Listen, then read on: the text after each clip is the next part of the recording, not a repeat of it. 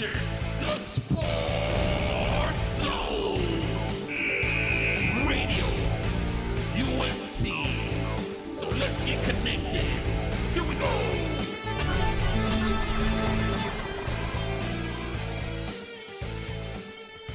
Yo, yo, yo, yo, we are back, we are back, we are back, we're more than back, we are here. We are back with you guys. This is Sports Zone every Friday at 5 p.m. This is the show. Do we talk sports?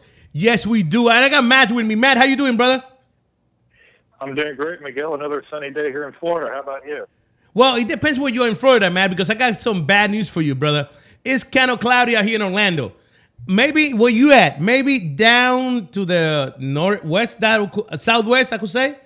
Now down to the southwest, it's a little sunny. Here, brother, it's cloudy. But hey, we're not gonna be talking about the weather because that's not our segment. We don't do the weather here. We talk about sports, don't we? Of course we do. Yo, and we I want to start real quick. We got we got some NBA free agency. It's going crazy. It's a start this Sunday. Everybody's talking about it. But but we cannot start the show without talking about the All-Star game for the Major League Baseball. They got the selections in yesterday, at least for the starters. At least for the starters.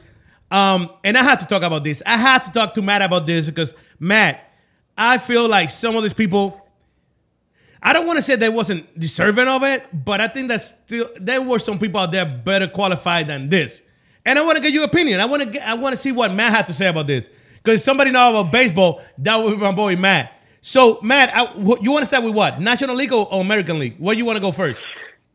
I want to start in the American League with the catching position. Bro, yo, that is when I saw that, I couldn't believe it. I almost had a, heart attack. My my heart started beating faster and faster. I couldn't believe it. I, when I saw Gary Sanchez there, I'm like, what is he doing there? What the heck is doing there? I didn't get it. Matt, please explain to me. Make try to make sense of this, please, please. Well, first off, he does play in a big market, New York Yankees. He's going to get more attention, more media coverage.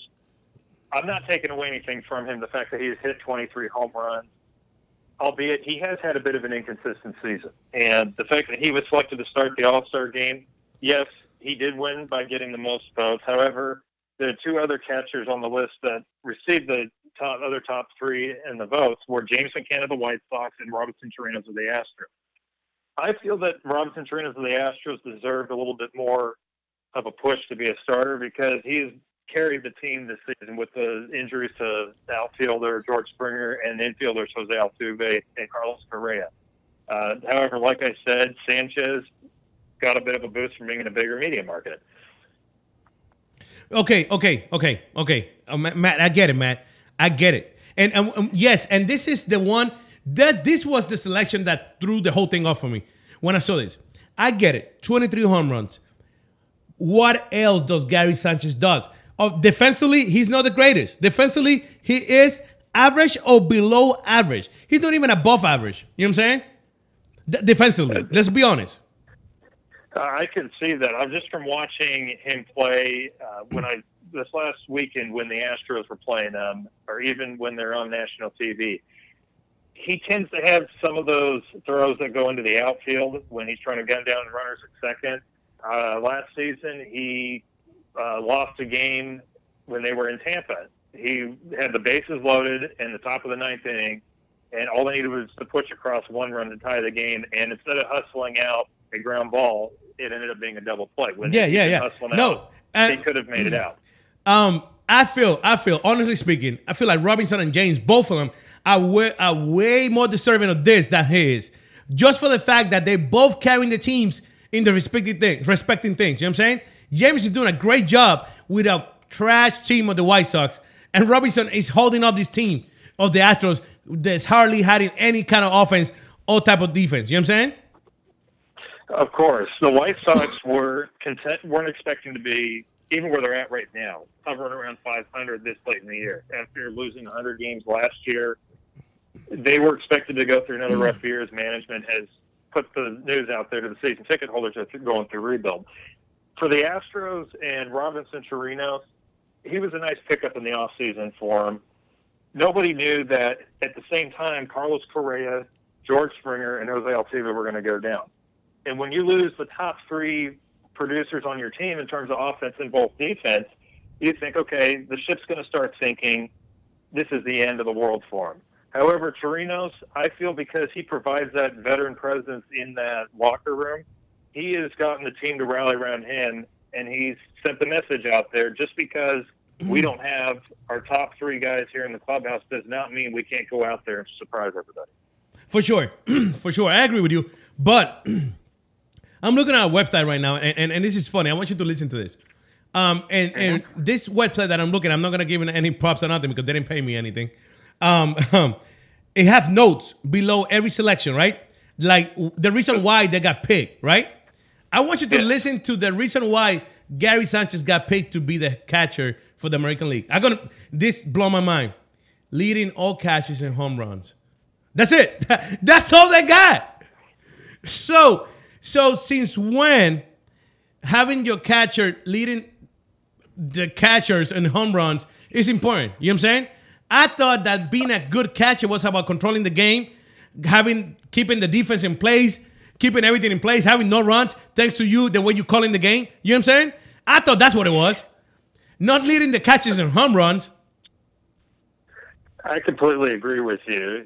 Sanchez, he's the only backstop that has 20 plus home runs this year.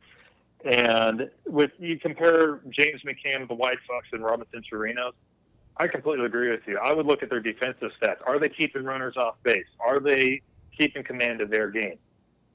And they do a hell of a job throwing out base runners, controlling the base traffic. And when they sense that their pitchers are starting to lose control of their game, especially on the White Sox where they have a young team, and with the Astros, they've been having to call guys up from the minor leagues. I feel that both McCann and Chirinos have done a great job of getting their rookies under control and getting them to settle down and finish strong. With Sanchez, I feel that he's been carried by his team. You have Giancarlo Stanton and DJ LeMahieu, who has done a hell of a job as a leadoff man. And another guy that's been a nice surprise on the Yankees has been Gio Urshela.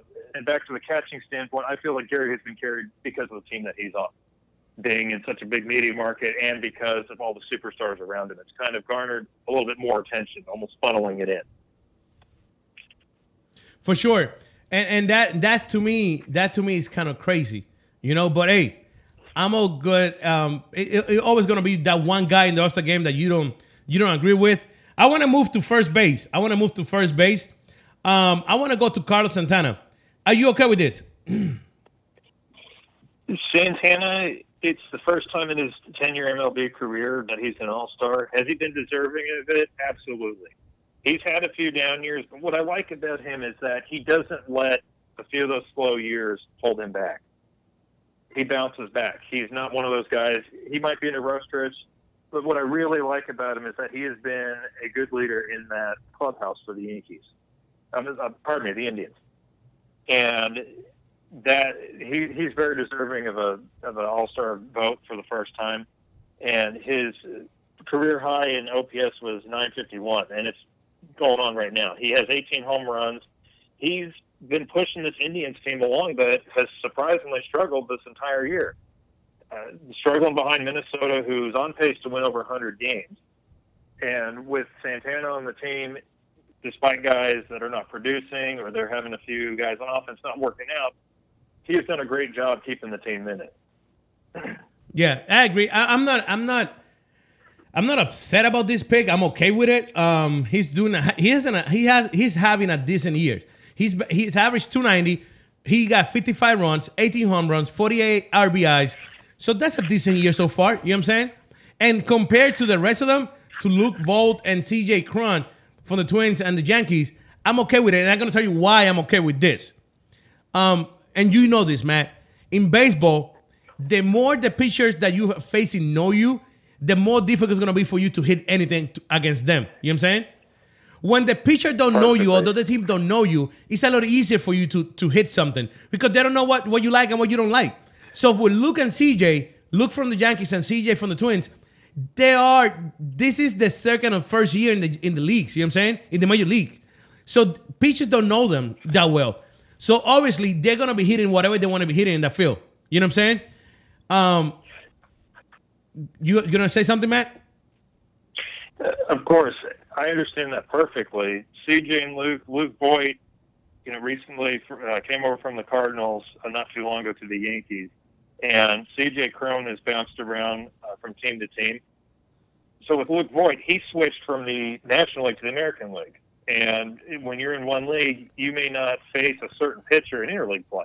So some of these pitchers are getting their first exposure. to Luke Voit, not to take anything away, he's hit 17 home runs. His average is a little low for being a first baseman, uh, and he's also another Yankee too, being carried by a superstar team that's garnered a lot of season in the uh, a lot of attention in the offseason. And CJ Cron, you know, bounced around. He's played uh, on a few teams. The Angels was one of them. I recall when he was on the Angels. And with CJ Cron being going from uh, Los Angeles to Minnesota, he is in a different division. And again, it's the same case in point.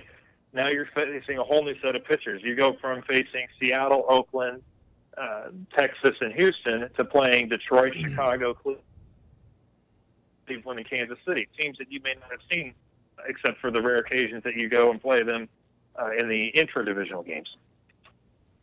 For sure. Um, I'm okay with this. I, am okay with Santana, and and I'll be fine if Luke is and, and CJ either or um, is picked by the to come from the bench. You know what I'm saying? Um, I'm cool with that. Um, second base, second base. You mentioned him earlier, and I really like this pick because to be honest with you, there's nobody else doing better than him on second base right now, Off- offensively and defensively. You know what I'm saying? Um, he's killing it right now perfectly. DJ LeMahieu, he's been the leadoff guy for the Yankees. Recently acquired from Colorado in the offseason. And he is deserving of being an all star. Yes, sir. He's yes, sir. Hands down. Hands down. Yes.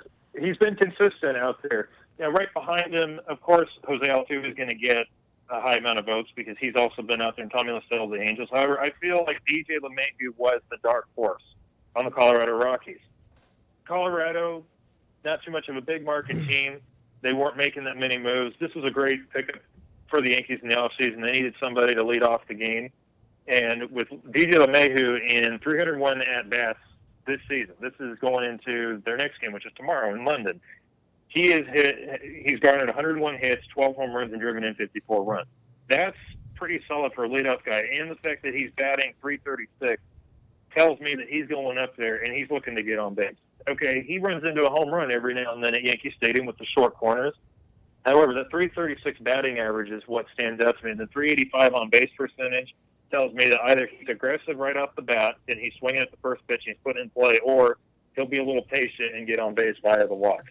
With an OPS of 906, I'd say he's on his way to having a pretty stellar year for being a leadoff man for the Yankees. Yeah, yeah, I know he's having a great year. He's having a great, great year. I'm a, I'm gonna be honest. I'm gonna be straight honest with you. I'm a Yankee hater, but I admit when somebody's playing well. You know what I'm saying? I admit when somebody's doing really good, and DJ is killing right now. Nobody has more, more deserving from the Yankees to make this All Star game that he is. You know what I'm saying? So I'm I'm fine with it. I'm very, I'm okay with that. I'm in peace with this pick. You know what I'm saying? Of course. And Jose I believe the reason why he didn't have as many votes is because he had a stint on the disabled list. Yeah, yeah, he was hurt. He, he was missed, hurt. He was hurt. He, he, missed about, I'd say, roughly about because he got injured. I think they were playing Boston, and he missed close to a month in the season. However, this is probably the one pick that really stood out to me with the second base for DJ LeMahieu. Jose, he stays healthy, he's easily up there. And I'm not taking anything away from DJ. He is deserving of it the third pick, Tommy La Stella.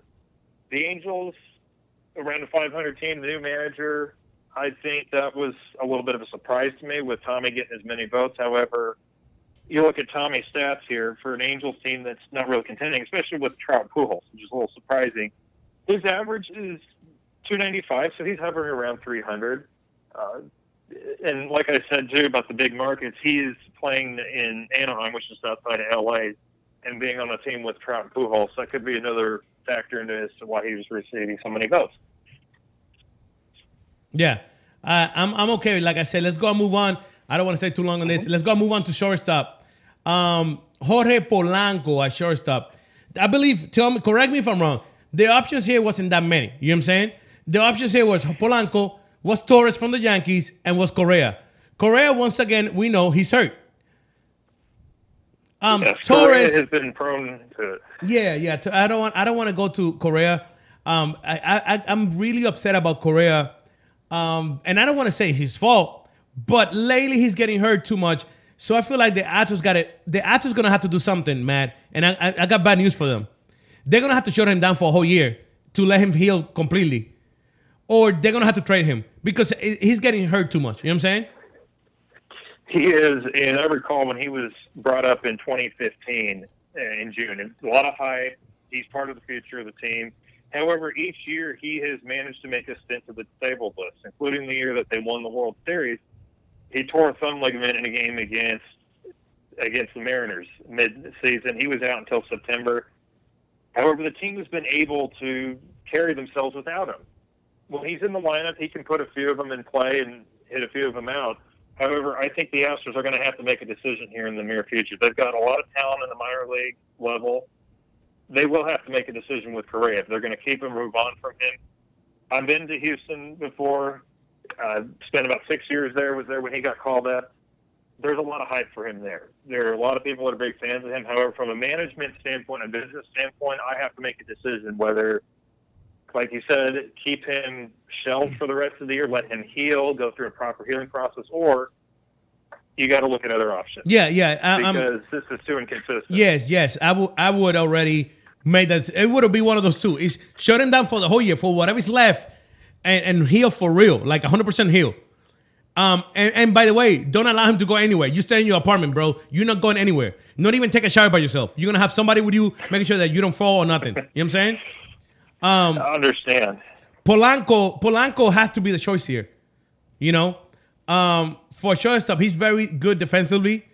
Um, he he could he's batting he's a batting average three twenty one for shortstop. When you, we all know that it's not that many shortstop that are well known for for the offense. You know what I'm saying?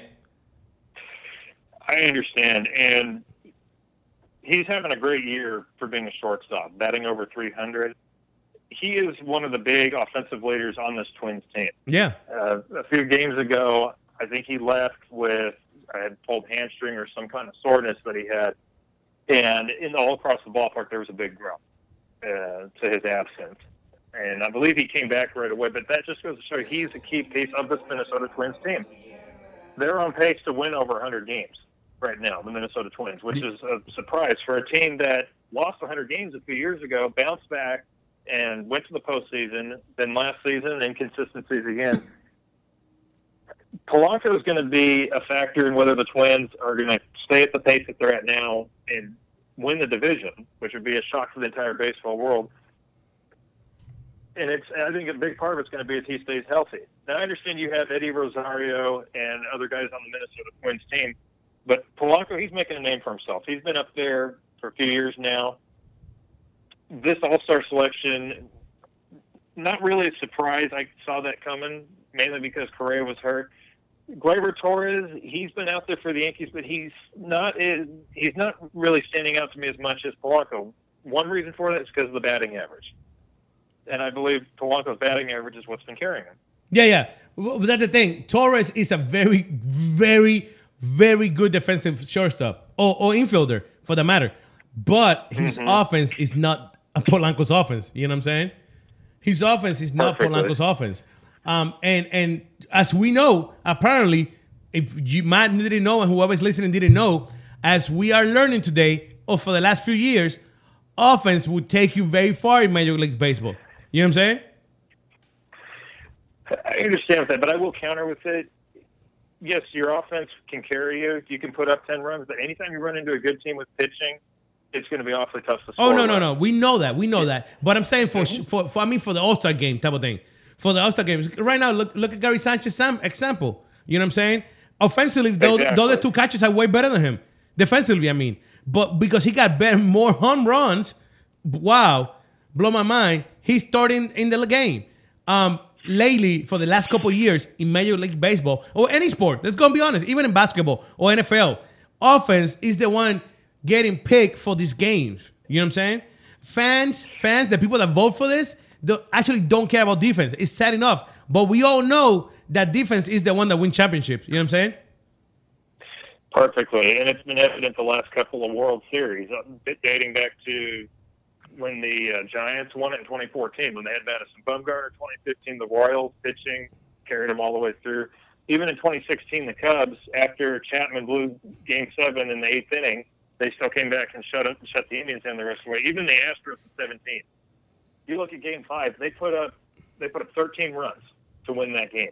However, it was their pitching mid game that kept them in it after that rough start by Keuchel. And 2018 with the Red Sox last year, nobody was going to stop them. Uh, just watching them power their way through the postseason, and like you said, the All Star game is it's kind of a fun event for people to come out. It's not really Game Seven of the World Series, so yes, people are going to want to see offense at the All Star game, and MLB is has been making attempts the last few years to garner more fans in the game, as it's been made known that they have been dipping in attendance the last couple of years. Facts, facts. I got um, hmm. I got I got a question for you, man. We're gonna we're gonna move to third base. Um, and and I know okay. for those that haven't realized yet, you guys will realize it in a few seconds. Matt is an Astro, Astros fan. Um, Houston Astros. Um, Matt, Alex Bregman is the starter for this year. And I'm, I'm, I'm, gonna say something. I got no issue with this. I think I think he's the best third baseman in the game right now, hands down. Um, I don't care what they say, but but I'm a little concerned about something. I didn't realize. I didn't know. I'm gonna be honest with you. I don't watch baseball before the All Star game. All the baseball that I need to watch is right after the All Star game. You know what I'm saying? To me, the baseball season start after the All Star game. I'm being honest here. Before the All Star game, nothing mattered to me in baseball. Right after this All Star game, that's when everything gets serious. You know what I'm saying? So I didn't Perfectly. realize. I didn't realize that Alex batting average was so low, below average. That's he's batting average 267. That's below his average, and you know this. Um, but he's still the best third baseman in in, Amer- in the American League or in baseball in general. Tell me about about about this pick. What do you think about this pick? I believe Bregman was chosen. Well, you look at his home runs; he's hit 22 home runs this year. He's been the one that has been consistently healthy for the Astros the last couple of years. You have Correa going down on the DL year in year out. Even Jose making his first trip to the disabled list last year, and even Springer has had a couple trips to the disabled list as well. Bregman was the one constant after the All Star break for them last year when they lost Springer and Altuve in 2018. Bregman carried that team through the, I'm sure you've heard of the term with baseball uses the dog days of summer. When you're hitting that stretch, it's getting to be pennant chase time. Bregman was one of the key pieces to why the Astros won 103 games last year. Aside from the from the pitching, I'm, I'm not focused on the pitching. I'm focused on the offensive side of facts, things. facts, facts. Bregman consistently would go up there and put the ball in play and had a few big hits, including a walk-off home run against Oakland in late August to clinch a series that would propel them to win the division. So this pick, it doesn't surprise me. His average, yes, it has been a little low, but he has made up for it with his home runs. And even on defense, I know you you said Miguel that you don't watch baseball until after the All Star break. I've been following both the Astros and the Rays since I've you know reside in Tampa now. But when I watch the Astros games, including when they were in Tampa something that stands out to me about Bregman is he can make great plays on defense. He can save runs. He can cut down runners at the plate. Biggest case was in the ALCS Game Seven in 2017, with scoreless game, fifth inning. Gets the Yankees. Runs are at a premium with both pitchers on the uh, going strong on the mound. Runners in the corners. He gunned the guy out at the plate. And even in the World Series too, he was detrimental to them getting into that World Series and going on and winning it. I I agree. I'm I'm okay with that, man. Like I said, um, I'm okay with Alex being picked for third baseman. His average is not the greatest as we speak, but he still got 54 runs, 22 home runs, and 52 RBIs. So those still great numbers. It's just the batting average. And and remember something: when Altuve is out, when Correa is out, and when jo- even George was out for a minute, now the the whole entire offense just collapses in your lap, and that's when it get difficult because now the pitcher know that it's all on you, so it's a lot difficult for you as a batter to to deal with this. Wrong, right or wrong? I agree. you feel you have more pressure on there because you don't have your support behind you. You don't have your offensive foundation behind you. And on a team like the Astros, sure they may have Justin Verlander and Gerrit Cole as their one and two starters. However, there's going to be days that they're not perfect. The Astros went up against the Pirates the last two days on Wednesday and Thursday. Yesterday's game on Thursday, they got shut out 14 nothing. On Wednesday, they lost, I believe it was 10 to 2.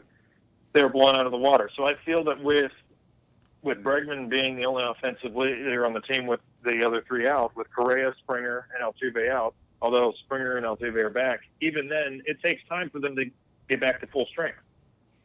I do agree. The, pre- the pressure is on the pitchers. Now they feel that they have to make those perfect pitches all the time.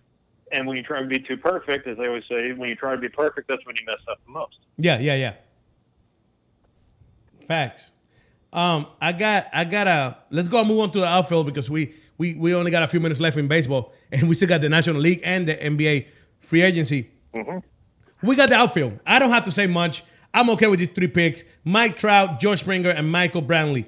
I'm okay with these three. Um, I'm okay. I would, I would have liked, but that's my preference, and I'm okay with it if he didn't. But he had to make it in the All-Star game. I don't care. Eddie Rosario from the Twins and Mookie Betts, um, they had to make it. The rest of them, I don't care. Uh, but I'm okay with the three picks. I'm very okay with them. They all three of them are having a great year, even with George being hurt. Even with George Springer being hurt and being out for a few, um, he's still having a great year. And I don't know if you agree with me or not, Matt, but I believe that uh, Mr. Mike Trout is the best baseball player in the world right now. Um, so I'm okay with that. I agree. He shows up to play every day. He's always got a great attitude. It doesn't matter if the Angels are in a losing streak or if they're getting blown out of the water. He still shows up to play, and I think that's what makes a great player stand out. A leader in the, in the clubhouse. and I I completely agree with that statement. Mike Trout is one of the best in the game. I would like to see him get to a World Series someday. Do I think the Angels are going to get back there? That's a flip of the coin. Right now, they're hovering around 500. With the Astros kind of falling back to earth, it's opening the door. As you said, after the All Star game, that's when it starts getting important. And with the addition of the second wild card recently in baseball, it's anybody's game. Uh, with Trout, he's consistently up there with his numbers. And I, I would personally like to see him be in the World Series someday. Now, whether it's with the Angels, I don't think it'll be with the Angels. I think if he's going to be in the World Series, he'd have to walk away and go somewhere else. Yeah, uh, I agree with that. But I'm okay with these three um, outfielders. I'm, I'm fine with this. Um, George Springer having a great season. Michael having a great season also. Uh, Mike Trout is having an awesome season. He already got 63 runs and 56 RBIs and eight stolen bases. You know what I'm saying?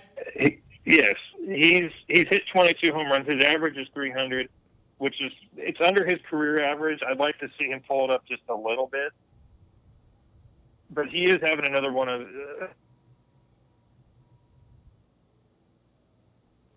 Matt, what was that, Matt? another All Star season in Los Angeles. I think he will finish with at least 40 this year. 50 is a little bit of a push. Uh, he'd have to go on a tear. Uh, 81 hits so far. He'll finish with, I estimate, at least 175 hits. But I feel for Trout to have an, a super season, I'd like to see him reach at least 200 hits and 50 home runs, which is possible. But he, he does have a lot of power in his bat. And I like that he can hit for average, too, realizing the situation in the game. Yeah, yeah, for sure. I'm okay with that. So let's go. Let's go. I believe that we should. Oh, and the, um, I, I don't even want to talk about this. The DH um, is gonna be Hunter Pence. I really don't care who the DH is, man. Um, it's, it's, it's only a few DH that you could pick, and it's gonna be Pence, Martinez, or Cruz. It's, it's gonna be that easy. You know what I'm saying? I do.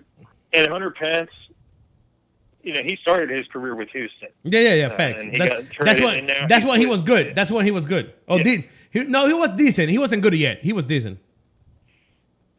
That's what, what kind of surprised me was that he beat out JD Martinez. Yes, JD yes. Martinez has a big following. But it's not so much about JD Martinez. Uh, I th- I think. Um, I think it's it's it's that Boston struggle at first, you know. hmm I what kind of surprised me with the DH, or maybe not surprised me so much, was Nelson Cruz. I think he received uh, the vote mainly due to the Twins that are, that are doing so well on pace to win 100 games. However, I think the one factor that might be holding back Nelson Cruz was when he got busted for the uh, PED usage a few years back. Yeah, yeah, that yeah. could be the one. That's the one stain on his on his uh, on his repertoire of MLB. That's that's that's true. That's true. But hey, I'm okay. Like I really, to be honest with you, I really don't care who's the DH is. Let's go move on to the National League. Uh, Willson Contreras, a catcher. Are you good with that? I'm. I'm. Let me see. Let me see. I'm fine with that, man. I'm fine. You're not gonna tell me why I'm fine with that. Apparently, the second best, um, the the second best player that was um, behind him to get the position was Brian McCann. Brian McCann is a great, great catcher. He's not an all star. Uh, let's be honest, man. Ma- Brian McCann have been consistent all his career, but have always been the same. He's not like Brian McCann is making a difference out there. You know what I'm saying? To me, at least, I don't think he is. Um, I think he's a very good catcher. He's he's good.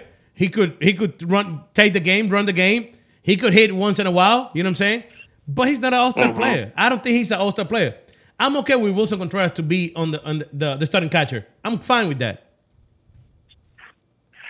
Well, Brian McCann, he's been a leader for both the Braves and the Astros when they were doing their postseason runs. Brian McCann, his career batting average is only 263.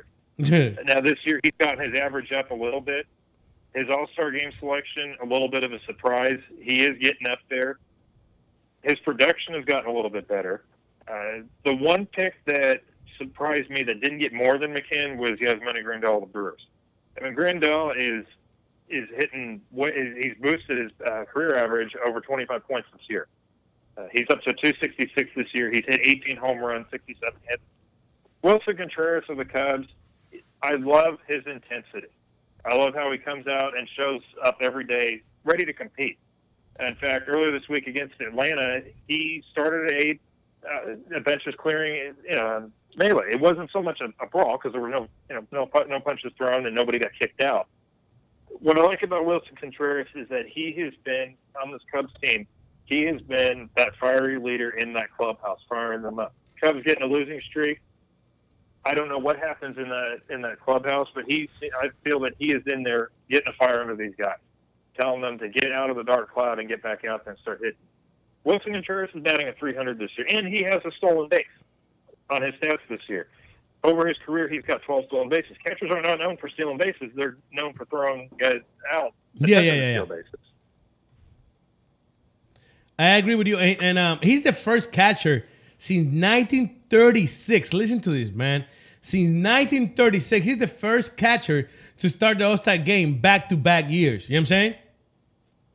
That is crazy. And as I always say, records are meant to be broken. And this is one of those years that records are meant to be broken.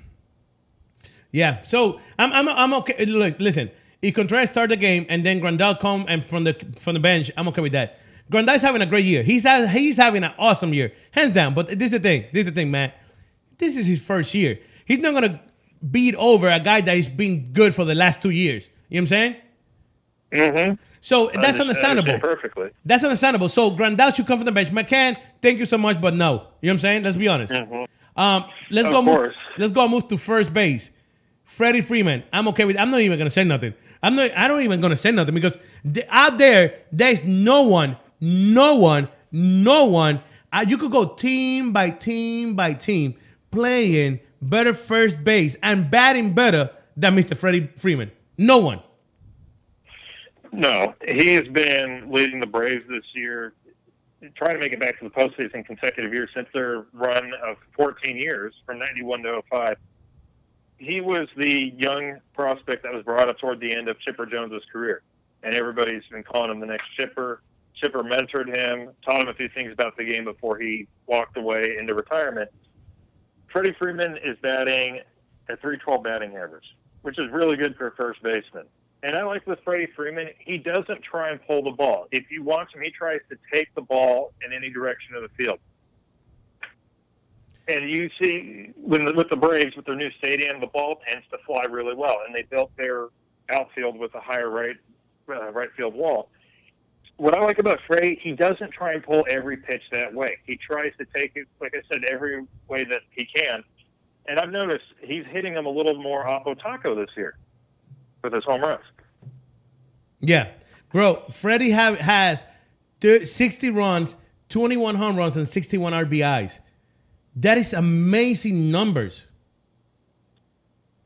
especially for a first baseman. And you can say it's the Braves ballpark that the ball carries well.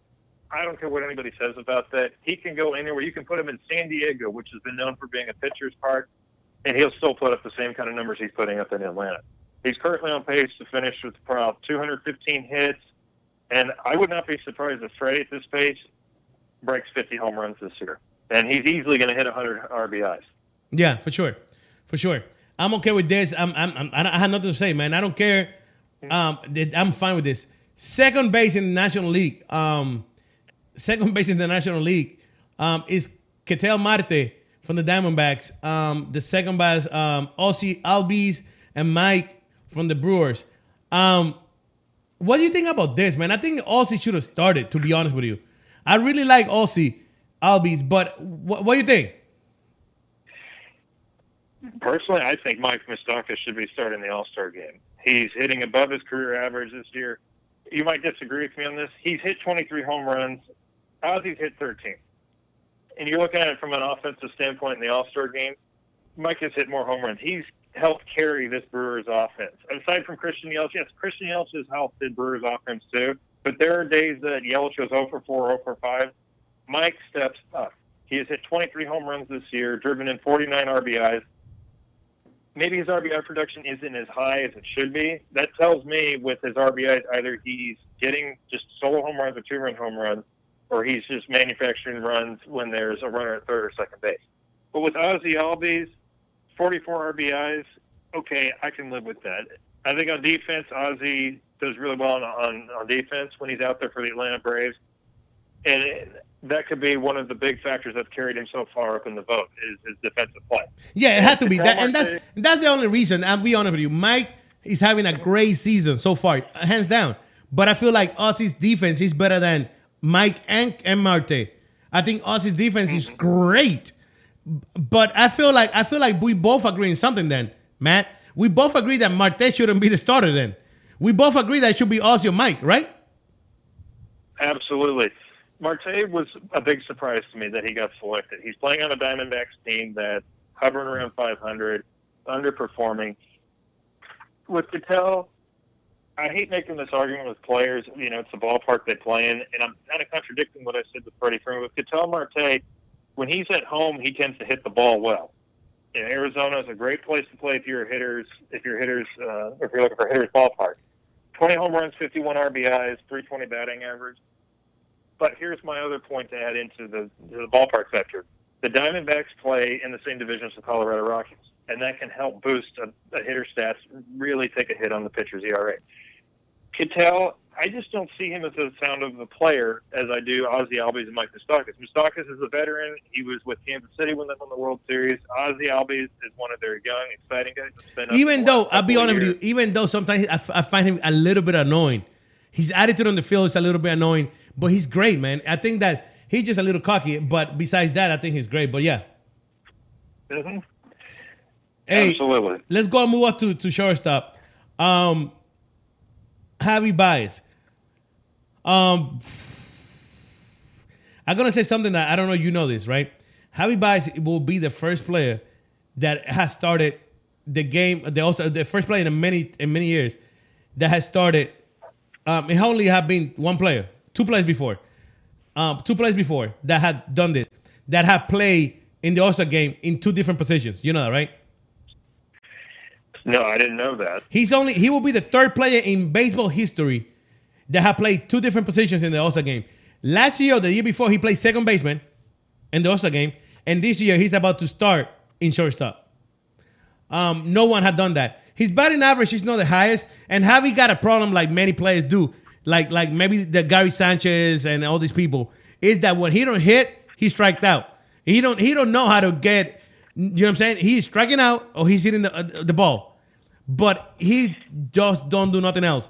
He just gets striked out so many times, that I think he's had affect his batting average. But he got 52 runs, 19 home runs, and 52 RBIs and five stolen bases. That's not bad, bro. No, it's not bad at all. Or with Javier Baez, something that I tend to see from him is he gets a little too intense out there on the field. His attitude, maybe not the best reputation amongst the umpires. I like that intensity, but you have to know how to channel that intensity the right way. Otherwise, you're going to get a bad name for yourself across the league. Now, this season, he has 91 hits so far, 19 home runs, 52 RBIs. That's not surprising. He's hitting above where his average is. Like you said, he tends to strike out a lot. I had a high school baseball coach my senior year, ex international uh, scout for the Red Sox, always emphasized to us put the ball in play. If you want to win games, you have Yep. to do something productive at the plate. Yep. And if Javi, if they can figure out to get him to make more contact, strike out less, it's going to push the Cubs into a bigger divisional lead over the Milwaukee Brewers. With with that being said, I believe anybody can improve at the plate. Easily, Javier Baez should be hitting 300. Whoa, whoa, whoa, whoa. By the way, by the way, by the way, now you said that. I don't know, but, but I follow Javi Baez because he's Puerto Rican and I follow him. Javi had gotten better from his previous years. I would say that three years ago, Javi Baez wasn't going to be a nobody because he only did one thing. He was now he's hitting the ball or striking out. Before he was just striking out. You know what I'm saying? He wasn't doing anything. Um. So yes, I agree with you. He hasn't. You got a chance to get better at the plate. Um. But with that being said, man, the other two choices, I don't care. Trevor Story is really good. He's really good, but he's not better than Javi Baez. No, and Trevor Story, he does play in Colorado. That could be a factor into boosting his stats. However, Story has had his time on the disabled list as well. Uh, he can get, he does tend to get injured. Uh, in 2016, when he got called up, his first two games, I think he hit four or five home runs in his first two games, and then he kind of tapered off and he got hurt. I would like to see Trevor Story stay healthy. Do I think he can carry the Colorado Rockies? Absolutely. I believe he can carry them. However, I'd like to see him stay healthy. Uh, with Dansby Swanson of the Braves, he's their third pick, or he's the third pick on the uh, All Star selection. His batting average is a little down there, 259. Okay, but what I like to see out of him is he's got he's got 81 hits so far this year. Dansby Swanson for the Braves. Okay, you can say that you have you have a Acuna on the team, and you have Ozzy Albies, but with pardon me, with Dansby Swanson, his strikeouts, he's cut back on his strikeouts a little bit. Uh, right now, he would be on pace to finish maybe a few strike, a few, uh, a few less strikeouts than last year. However, with Swanson, I'd like to see him get his average up a little bit more. And, and uh, to be more to get a few consistent, more this is the first year that he's actually doing well. You know what I'm saying? It's not like oh he's been killing it for the last couple years. No, he's not. Um. So, but yeah, he got he got room to improvement, and that's awesome. Um. We running low in time, so let's go move on. Third base, Arenado. Um. I got. You know what? It's crazy because if you look at the list and for the third baseman in the National League, it, it's crazy because they got three really good players that could have won that. It, it was Arenado, Donaldson, and Bryan. Um, they all three of them are awesome, awesome players. But I don't think that none of those three, are- no- none of those two, are having that an Ar- Ar- Arenado type of year. Arenado is having a crazy year, man. 317, 57 runs, 19 home runs, 62 RBIs. Those are, those are good numbers before the All-Star game. He is. He's having a great year, and what I like, he has figured out how to do more with the ball in play. His batting average, his first year in 2013 was only 267. But you look at the stats that go up from year to year, he has improved, including in 2017 when he topped out at a 309 average. What I like to see out of Arenado is that he is not striking out as much as you think he would. He hits all, he hits a lot of home runs. He's hit 205 home runs in his career, and over the last four years, 2015 to 2018, even now, he's averaging close to 40 home runs a year. Okay, Colorado is a hitter's park. I, I get that. But what I like about Arenado, he's putting the ball in play more. He's doing the little things. He's figuring out, okay, my team needs to get in position to win here. We need to get some runs across the board. I'm going to do what it takes. But and that and that show you and that show run. you that he's not a selfish player because if he would have been a selfish player. He would have been hitting the home runs left and right to try to make that money whenever he become a free agent in 20 years because he signed like a 10 year contract. You know what I'm saying? Exactly. And what I like about him too, he does bring that intensity to Colorado. If you recall last season, they had a home game early on against San Diego. Pitch was thrown behind him. He'd had enough. He charged the mound, started a brawl, ended up being suspended for a few games. I think that was the turning point for the Rockies last year. They had gotten off to a little bit of a rough start. When that fight happened, they started taking off, and his numbers got better. Yeah. And I like that he's bringing that intensity. Now, the second player, Josh Donaldson, he brings intensity, maybe not as much as Arenado. Donaldson's not having as good of a career year, a 254 average. That fight that he had a few weeks ago against Pittsburgh, okay, those frustrations just boiling up a little bit from getting hit. And I understand perfectly. Yeah, you get hit, but you have to look at it from a positive standpoint. Hey, they don't want to face me. They'd rather put me on base instead. Okay, that's fine. That's all fine and dandy. But at the end of the day, when it's all said and done, you have to look at what's best for your team. You cannot be getting thrown out. You have to look at it. Baseball is a team game, not a me game. And with Donaldson, if he can get that mentality, it's a team game, not a me game, his average could easily be back up to where he's usually at, which is a 274. Yeah. And last but certainly not least is Kris Bryant. This guy was passed on by the Houston Astros in the draft in 2013. I don't know what the Astros were thinking. The Cubs took him and they cashed in on it. Kris Bryant has been one of those fire competitors for him. But what I like is that he he's not he may not receive as much attention as other guys like Arenado or even Gary Sanchez for the Yankees. He's kind of that quiet under the radar guy who goes out there and puts up big numbers. Yeah, yeah, yeah. Um, I agree. And I think with Bryant, he's the cornerstone of that of the Cubs team. Yeah, They he let is. him go, the whole foundation's going to fall apart on him. His, his. Um, hey, um, I got, I gotta say, we gotta move on to the outfield, and I don't even think that we're gonna have time for the rest of the show, anyways. So it was all baseball today. Um, I wanna, I wanna, I wanna go talk about this outfield because I ha- I'm gonna say something, and I'm not gonna say it again. This right here, this right here, has to be in- in my 20, in my almost 30 years of watching baseball the best outfielders in an All-Star game that I've seen in a while, or in 30 something years. Because this right here, I love every single one of them. All of them. I just love them all. You know what I'm saying? I feel like all these three guys is the future of the franchise. All three of them. I one of them or two of them got a little bit uh, of attitude problem. but They're still young. They're still young. But Matt, I just love every single one of them, bro. I think this is the best. And by the way, they are the youngest starting outfielders in the in the All-Star game ever in history. Listen to this. The youngest ones, the previous one, guess what it was? I have no clue. You're going to have to tell In me in. 1957, Hank Aaron, Willie Mays, and Frank Robinson. You have to go back over 60 years to find a younger lineup in the All Star game. And we're talking about three Hall of Famers, three of the best baseball players in the in the history of baseball: Hank Aaron, Willie Mays, and Frank Robinson. And I believe that these three keep playing the way they are. If they keep playing the same way they are, these three will be in the Hall of Fame also. I, I, I believe so. Christian Yelich and Cody Bellinger, they're the top two on the list here. That was a neck and neck race. They're already in a neck and neck race for National League MVP. Yes. This, it's going to come down to the end uh, between the two of them. Do I think the Brewers are as powerful as the Dodgers? No. Do I think that Bellinger has a little bit of an advantage? Absolutely. He is with Los Angeles. It's a bigger media market, as you know. Los Angeles, Boston, New York, Philly, they get a lot of attention.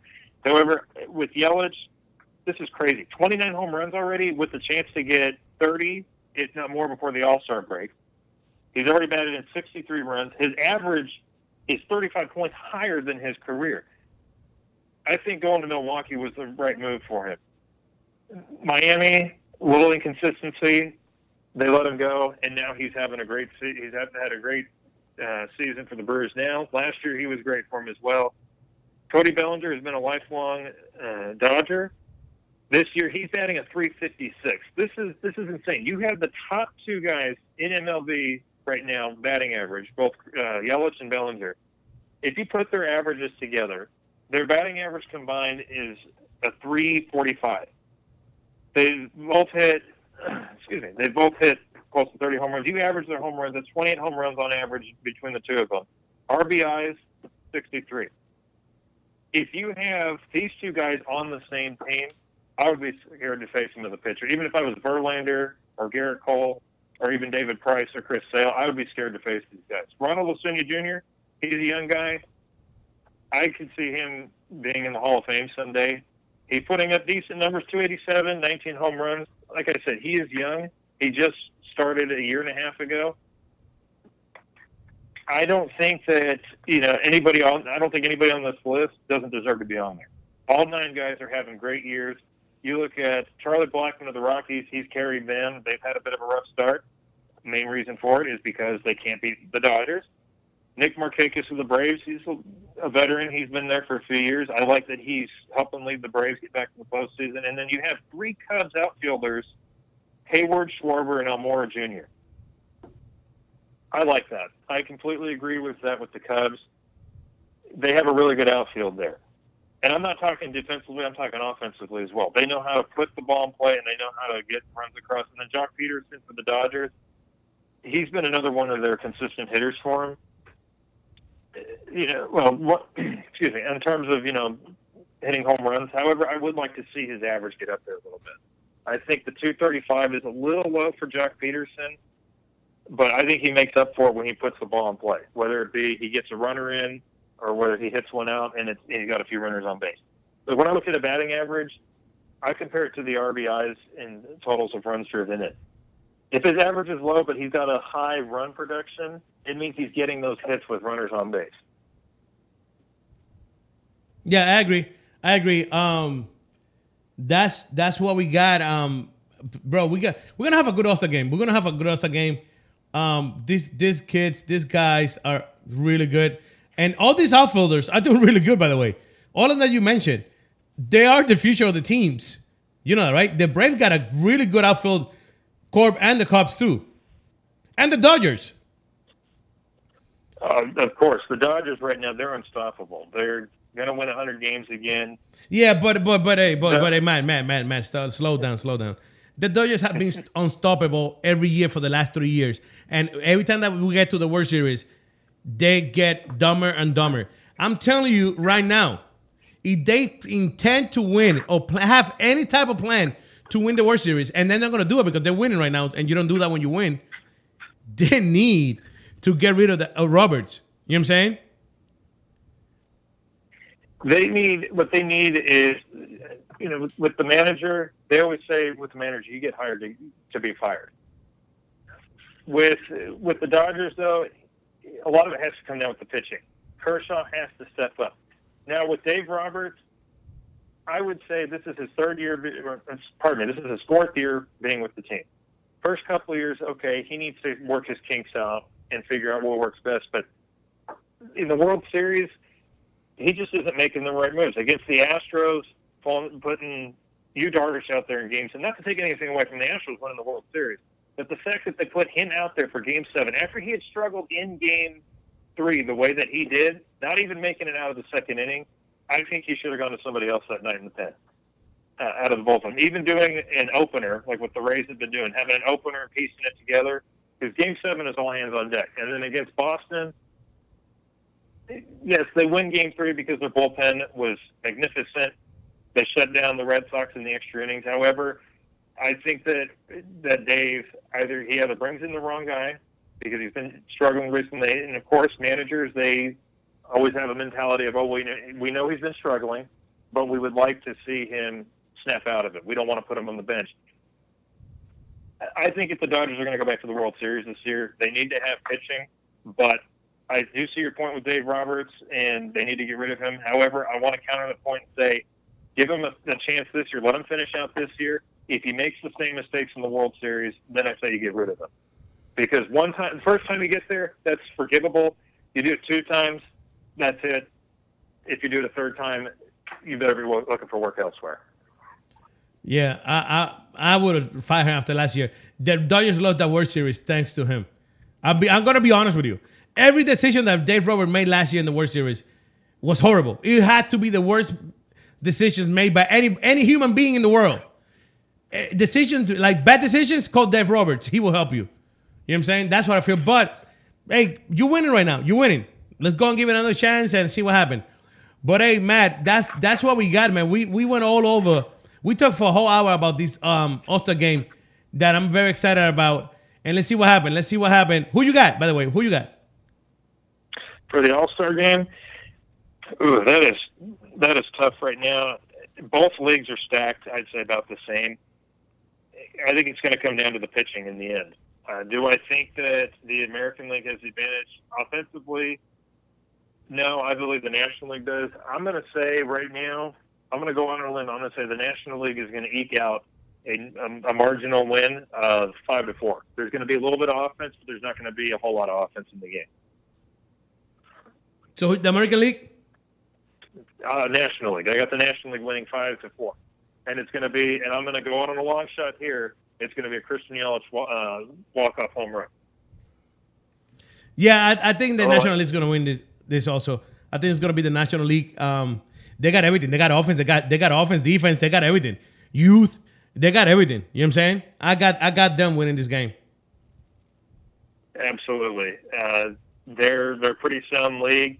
I think the American League is going to have a tough fight this year in the All Star game. And whoever goes to the World Series, if the Dodgers don't make the wrong moves, if they get that, well, first off, you have to get to the World Series. You get automatically assume just because you win 100 games, you get there. I think the National League, it's going to be between Milwaukee, Los Angeles, and Chicago. Whoever represents the National League in the World Series. Not saying they're going to have an easy time, but the American League is going to have a tougher road to getting to that Commissioner's Trophy. Yes, yes, yes. I agree. But hey, Matt, that's all we got for today, man. We literally spoke spoke 59 minutes on this. 59 minutes on, on these lineups. It was awesome. Thank you, Matt. We'll be back next Friday. Next Friday at 5 p.m. You don't want to miss it. Sports Zone. Here with and Miguel. Don't go nowhere. This is RadioUNT.net. Let's go.